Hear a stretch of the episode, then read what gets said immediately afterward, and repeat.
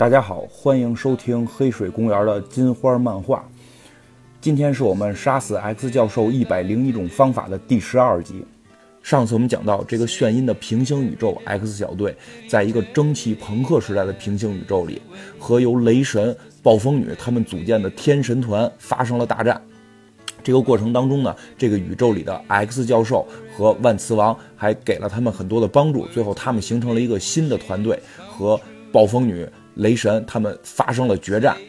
就在这个决战的关键时刻，我们之前也讲到了这个瓶子教授，这里边非常关键的一个人物，因为是他给了眩音他们信息，告诉他们在平行宇宙当中还有十个邪恶的 X 教授。就这个装在瓶子里的叉教授的头，他发现了其中的秘密。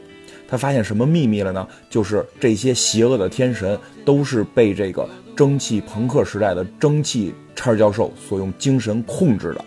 这个蒸汽教授一看自己的诡计败露，马上就开始就是准备去进行大的屠杀。然后眩音用了一记光剑，最后把他制服，让给了他一记致命伤，所以他也是奄奄一息。在这个欢天喜地、最终胜利的时候，有一个人非常的不解，就是我们这个 X 教授在每一个宇宙里边都固有的 CP，就固有的这个好友吧。万磁王，万磁王非常不解。这个蒸汽万磁王一看和这个蒸汽叉教授也是情同手足，他就问这个叉教授：“你为什么要这么做？对吧？因为我们之前也讲过，如果他要是说想统治人民的话，非常简单嘛，他都已经统治神了，他直接给自己一个。”更大的神的称号就 OK 了。如果说他要是说想反抗神，想杀了神，他早就已经控制住这些神了。说用精神杀死他们，用这个超能力杀死他们，也都是瞬间的事儿。他为什么要自导自演这么一出人民反抗神仙的这场大戏呢？而且自己也作为其中的一个领袖呢？这个万磁王就非常纠结于这个问题，就是在这个蒸汽教授临死之前，这个蒸汽万磁王就反复的问他。这个蒸汽教授也很神奇，就在这个时候，他已经快死了，反而眼中充满了希望之光，然后嘴角扬起，面带微笑。他说：“你都不记得了吗？当年那些神都很完美，乐善好施的时候，人类却都如同绵羊一样软弱无能。”万磁王默默地回答说：“我都记得。”我记得我的父亲、母亲，还有姐妹，以及其他上百万人，被一个狂笑的神所屠杀。蒸汽朋克的 X 教授继续说道：“而瞧瞧你现在取得的成就，一个纯粹的凡人，足以与神一较高下。只有在我们与他们对抗时，才能迸发出最强音。别，别让他们再一次接管这个世界，宁可在挣扎中死。”说完这些，这个蒸汽朋克的 X 教授就死去了，而他的好友万磁王流出了眼泪。讲到这里，其实也可以看出来了，这个平行宇宙的 X 教授，你说他是好是坏吗？可能最初的动机是好吧，但是这个行为手段实在是太恐怖了，他就是。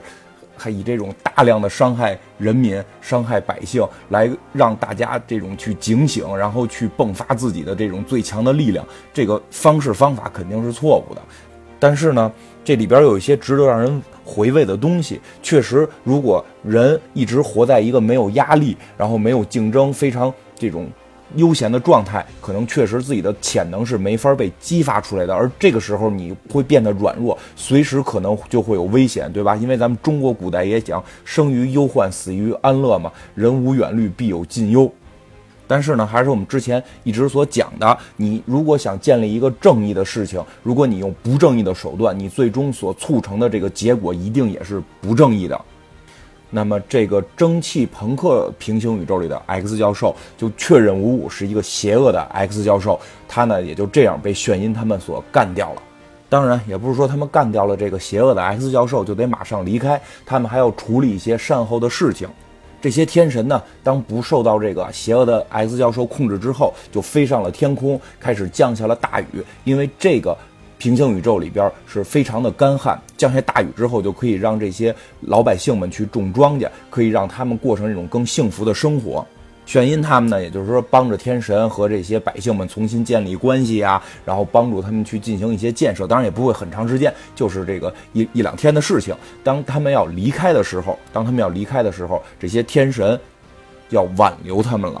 为什么呀？就是这些天神觉得你们这个能力也很强，你们也都是有这个本事的人，要不然你们留下来加入我们这个天神组织。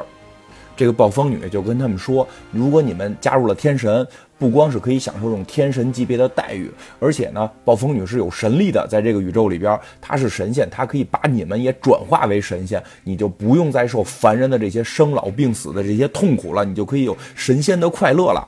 当然了，这个瓶子教授就。”婉言拒绝，说什么呀？就是我们众人在身，不能在这块享受，我们还得去，听着有点像像这个唐僧，我们还得去西天取经呢嘛，他们还得去平行宇宙里去追杀那些邪恶的教授呢嘛，所以就不留在这里了。然后这个豪利特金刚狼还继续的也解释到嘛，因为这个豪利特金刚狼之前也讲过，他在他的平行宇宙里边和神仙是打过交道的。他说这种神圣的、这种奇迹般的邀请，一般就会让我们困在这个宇宙，同时他会取消你的所有的缺点。这个时候，这句话，这句话打动了艾米琳，白皇后艾米琳。因为我觉得这种缺点是什么呀？其实就是你的弱点。这个艾米琳是希望自己能够把自己的某些弱点拿掉的。这个艾米琳就走上前了，说的：“我接受女神，我要变成神。”这个暴风女就说：“如你所愿。”那就法力就发出来了，一下，OK，这个白皇后。它的进化了，这个白皇后就变成了全身钻石。之前我们也讲过，这个白皇后艾美琳在主宇宙里边是有一个超能力的，她的第二个超能力就是全身钻石化，而且全身钻石化之后呢，会让她的情感被屏蔽掉。其实这个就是艾美琳的愿望，她不希望自己再有感情了。为什么呢？因为这个艾米琳最后也说了一句，她跟这个炫音说：“说我们见面的时候，你就觉得我可能又无情又无理，反正特别不好接触。其实就跟你们一样，跟所有人一样，我只是在掩盖一颗凡人破碎的心。现在我完全的自由了。”其实我们想想，对吧？我们这个故事的最最开始的时候，那个镭射眼在平行宇宙里边遇到这个白皇后艾米琳的时候，发生了什么？这个白皇后的艾米琳说过什么？她说了，她所深爱的那个斯科特，那个镭射眼，那个脑子不太灵光的镭射眼，在记事的那个宇宙里边被害死了。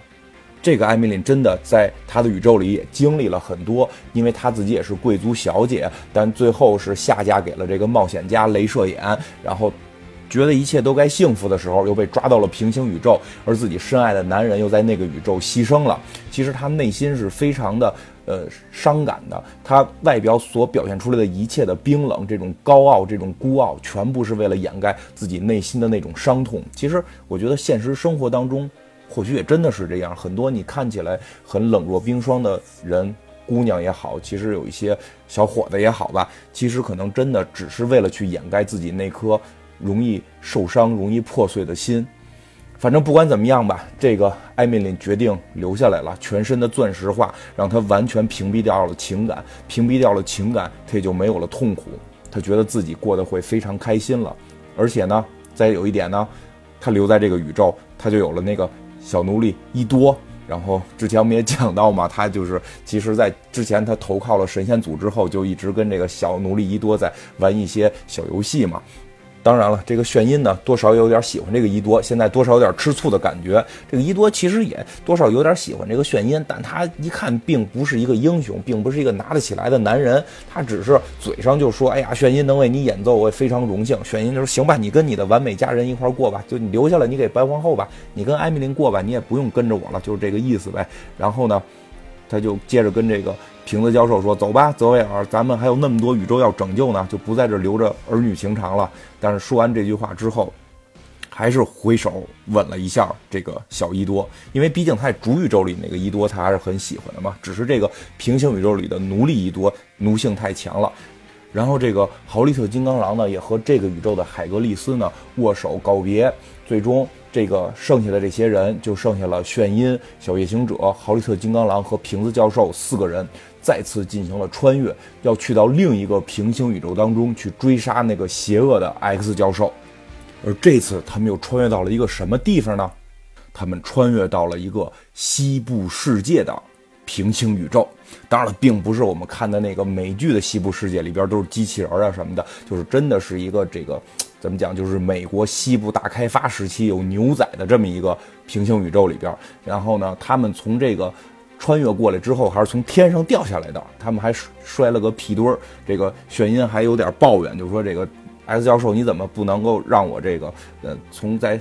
穿越到陆地上，你非给我从天上往下摔一下呢，摔得屁股怪疼的，对吧？然后这小夜行者真的是在这里边是非常高智商的一个人，就去给他解释说，这个叉教授每秒要计算多少多少次，如果他计算错了，我们如果说是在该在地面上，但如果你穿越的时候没计算好，你穿越到了地下的时候，你就会跟地底去融合，然后这个时候你的分子之间就会发生碰撞，所以为了为了安全起见，我们一般会穿越在一个相对。比地面高一点点的位置，这样会有一个容错率。这玩意儿听起来还挺科学的。反正不管哪位听众朋友未来有机会能去穿越，一定要记住小夜行者说的这句话：穿越的时候那个坐标稍微往高了定一点，不要定在地表。定在地表，你万一算错了，你就半拉身子在地底下了。你稍微定高点，撑死了就是摔个屁墩儿。炫音和小夜行者还有这个瓶子 X 教授正在。扯这个呃，穿越到底在地面还是在地上的这么一个梗的时候，这个豪利特金刚狼突然俯下了身子，他说道：“我闻到了马的味道，廉价的酒，还有更廉价的古龙水，这里类似于我的世界。”对啊，我们之前也讲到过这个豪利特金刚狼，他的那个世界还有英女皇的嘛？这个加拿大还没有独立呢，他是什么英女皇的什么香格里拉远征军将军等等这些，所以他确实在时代感上跟这个，呃，美国西部大发展时候这个西部牛仔的西部世界是比较类似的，啊，不管类不类似吧，这毕竟不是他的那个世界，他们现在就准备去潜入到这个世界，寻找这个邪恶的 X 教授。他们准备怎么潜入呢？就是准备去偷别人家的衣服。当然了，这个也可以理解啊，因为像这个豪利特金刚狼，他来的那个时代跟这个时代是比较接近的，所以他呢就本身就是穿着这种风衣，然后牛仔的帽子，对吧？这个金刚狼也是比较帅气，这个牛仔帽子一戴，然后外边披着这种英式的这种风衣，然后戴着这种皮革的手套，穿着马靴，然后再加上这一把络腮胡子。看起来就跟牛仔没有什么区别，他融入这个世界是非常简单的。这个小夜行者还穿着帽衫呢，对吧？这个炫音，说实话，我觉得这炫音穿的呀，融入这个世界，没什么问题。但是他呢，估计姑娘嘛，就哎，一能是换上衣服的事儿，那必须得赶紧得去参与。反正这俩人就悄不悄的就去了人家这个后院，给人顺了人两件衣服。这两个人也就是装扮起来了啊。这个小夜行者装扮的还真是有模有样啊。这种白色的衬衫、棕色的背带裤，还有鸭舌帽也戴在头上了。但是，但是有一点是什么呀？您这个肤色实在是跟人家长得不一样。人类啊，就是黄种人也好，白种人也好，对吧？还有黑人，还有这种就是混血的这种呃深色皮肤人。但是，但是没有蓝色的，没有蓝色的人。这小夜行者通体全蓝。不光如此，他手指头长得跟人也不一样。人类五根手指，他可好，仨手指。一个短的，俩长的，这个啊看起来还跟人手说多少接近点儿，对吧？这个您就是五个手指头变仨手指头，他这脚长得更深，没法穿鞋，没法穿鞋。为什么？他两个长脚趾头朝前，一个短脚趾头朝后，跟这个鸟爪子一样。不光如此，不光如此，还有尖尖的耳朵。最关键的，您有尾巴，您还有尾巴，他还得把这个裤子屁股这块掏个洞，把这尾巴给放出来。反正小夜行者这身装扮呀，我是真没看出来能够怎么去帮助他隐藏自己的身份。我觉得他穿不穿这身衣服，一看也都知道你不是本地人。这个炫音就更逗了啊！他刚才穿的是什么呢？他刚才穿的确实里边穿了个小的抹胸，上边露着事业线，下边露着肚脐眼，稍微性感一点。然后呢，外头罩了一个这个小夹克，虽然说看不出是皮的，看不出是布的，但确实这种夹克状。底下呢是这种牛仔裤，对吧？你都到西部世界了，你穿牛仔裤不是很正常吗？我也不知道为什么他还要换衣服。我本来以为啊，他换衣服是为了能够。换的保守一点，但是可好可好，这身衣服换完了，比刚才那个露的还多。刚才那个好歹也就是露个事业线，现在这个好嘛，反正你们想象一下吧。这帮美国姑娘确实也想得开，反正肚脐眼也露着，然后这个马甲也不穿了，底下呢穿了这么一个长裤，倒是脑袋上顶了一个这个礼帽，这个还挺酷的，你别说。然后脖子上搭了一个蓝色的围巾，你别说，这个样子还真是够漂亮。因为本身炫音长得就漂亮，这个身材也好，这个炫音大歌星嘛，他不可能说是长得不漂亮。金发蓝眼，而且这个身高至少是一米七五以上。反正你们琢磨吧，这个炫音能有多漂亮？天启那部电影的时候，差点没让梅梅演他，你就可见他这个在这个 X 战警里边这个颜值地位了。总而言之，这俩人莫名其妙偷了堆衣服，然后换上之后，一点也没掩盖自己的身份。然后呢，当然后边的行为呢，就更没掩盖他们的身份了。他们干嘛了呢？他们慢慢的走进了这个小镇。小镇之后走进去的时候，这个瓶子教授还提醒他们呢，说的：“你们一定要记住。”咱们来这个世界就是为了解决掉这个邪恶的 X 教授，你们千万不要再看见什么事儿就脑子一热就冲上去，然后麻烦就会越来越大。当然了，如果这个故事就是他们啪啪啪啪啪传了十个宇宙，每个宇宙到了地方就找到了邪恶的 X 教授，然后什么枝端末节都没发生，任何支线任务剧情全部都没有引发，他们就顺利的杀死了十个 X 教授。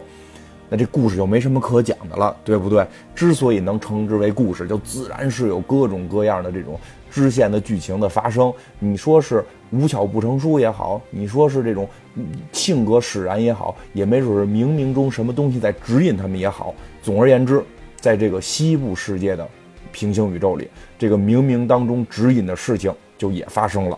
这四个人走进小镇的时候，他们听到了一个女人的求救声：“求求你！”别这样！这到底是谁在求救呢？他们顺着声音看去，在小镇当中，一个妇女带着一个小朋友，这个小朋友看起来也就是十岁左右，被两个男人围在了中间。这两个男人，嘿，有一个还是比较眼熟的。这有一个是谁呢？就是这个平行宇宙里边的剑齿虎。对吧？我们上个平行宇宙那个天神，那个蒸汽朋克的平行宇宙里边，剑齿虎也在天神当中是一号，对吧？号称是野兽之王。我们之前也介绍过，这个剑齿虎在主宇宙里边的超能力是一种超强的自愈因子的恢复能力，一般会认为可能都要比金刚狼的自愈能力还要强。他这个人长得就是身高马大，至少我看这个感觉得有两米开外。金色头发，大胡子，就不是简单的络腮胡子了，就是这种大胡子扎了扎叉的，然后这个浑身上下全是肌肉。一般来说啊，一般来说，这个剑齿虎有一个特点，它跟人类不太一样的地方是什么？就它这个眼睛，它这个眼睛跟这个狗眼一样。我们要仔细看这个狗眼，仔细看这个狗眼呢，它眼白会很少，它这个黑眼珠子会比较大。所以这个剑齿虎也是，它这个黑眼睛。怎么说？跟带了好几圈美瞳一样，特别大个，真是。其实这么太大了，看着也不好看，这么看着有点瘆得慌。再有一个，这个虎牙长得特别尖，反正就是凶神恶煞。他对面这个同伙跟他一块来劫持这个妇人的这个人是谁？这个人在主宇宙里边是蟾蜍，他这个超能力是什么？就跟他这名字是相关的。他这舌头能伸得特别老长。其实这个人能力。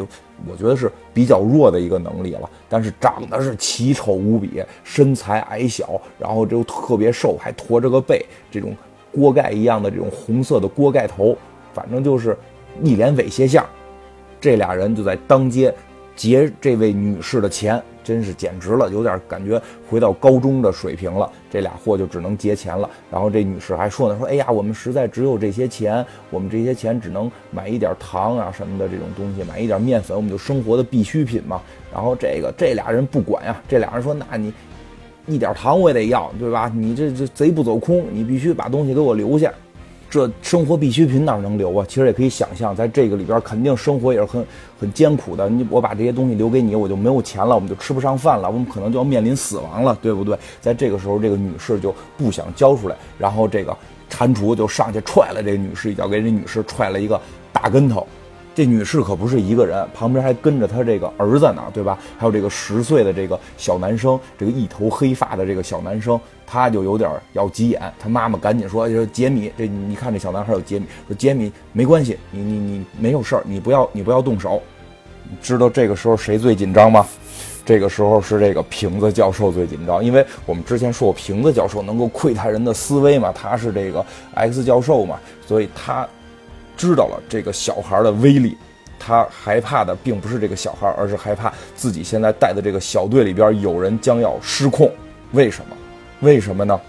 因为只见这个小吉米没有听他妈妈的话，他表示出了愤怒，双手攥成了拳头，慢慢慢慢的抬了起来。你以为他抬起这两个拳头是要打眼前这两个坏人吗？还不是，是突然看到两个拳头就开始喷血，而在这血浆当中。长出了六只爪子，